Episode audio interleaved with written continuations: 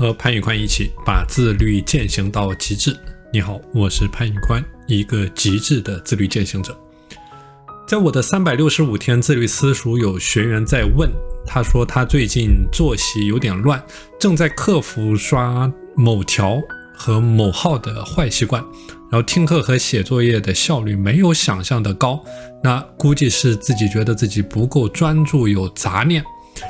在我开始系统的践行我的自律之前呢，我曾经遇到过严重的精力管理方面的问题，没有系统的锻炼，饮食随心所欲，身体状况也不是太好，晚上睡不着觉，刷手机、刷微博，那白天做事情的时候也拖延，拖延严重，因为完不成计划，我当时百分之五十的时间心情都是不好的，就稍微做一点事呢，整个人就觉得精神疲惫，萎靡不振。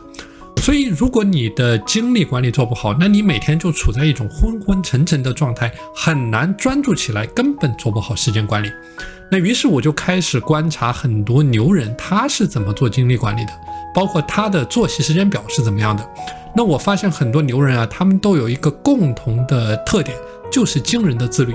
那比如说李嘉诚，他的精力管理作息时间表，从八十六岁创业至今，睡前必看书。如果是和业务相关的呢，就是再难也要看完。那不管晚上几点睡，第二天五点五十九闹钟响起之后就起床，听完新闻去办公室，数十年如一日。晚饭之后一定要看十到二十分钟的英文节目，还要大声的跟着朗读出来。那比如说刘强东，他也是数十年如一日的坚持，每天八点晨会，早餐都在开会的时候解决。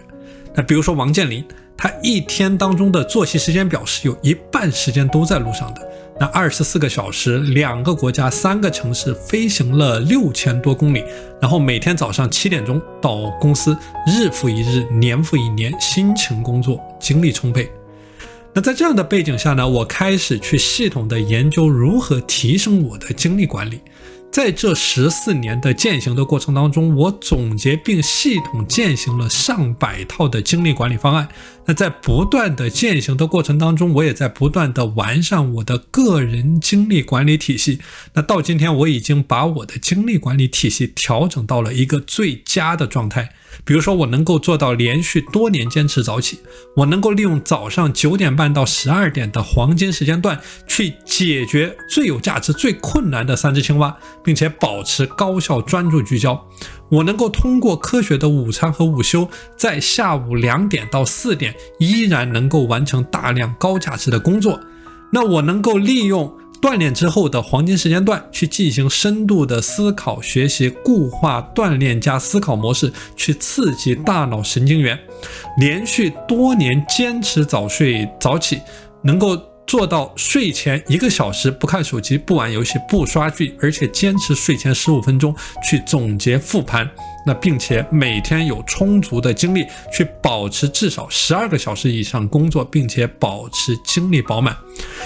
那目前我正在我的三百六十五天自律私塾持续的分享，我究竟具体是如何做到这一切的，并且为学员系统的搭建个人精力管理方案。如果说你要想要领取相关的模板呢，你可以告诉我。那今天我和你分享这数百套精力管理模板当中的其中一套，叫做一三 C 的精力管理体系。这个一代表的是 energy。代表了包括饮食、锻炼、起居和情绪管理四大维度。那么这个三个 C 呢？第一个 C 叫做捕获，就是说你的大脑擅长思考而非记忆。那捕获代表的就是将漂浮在大脑当中的零散信息通通记录下来，避免遗忘重要的事项。那关于捕获的方法，我们之前也说过，你可以找出一支笔，一个护照大小的笔记本，方便你去随时的记录。那笔记本的左页记录你大脑的所有想法，笔记本的右页对筛选之后的行动项去进行排序，每天按照笔记本右页的行动项去依次的执行。那第二个 C 呢，叫做日历。就是说，你把筛选出的任务塞进你的个人日历体系当中，你可以通过不同的方式去管理你个人的日历体系。比如说，你通过 Excel app 或者 Outlook 纸笔等等。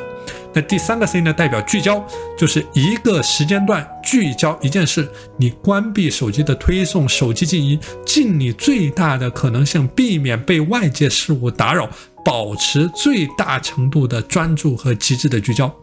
好了，今天的内容就和你分享到这里。如果说你也想加入到我的三百六十五天自律私塾，并领取相关的模板，请你告诉我。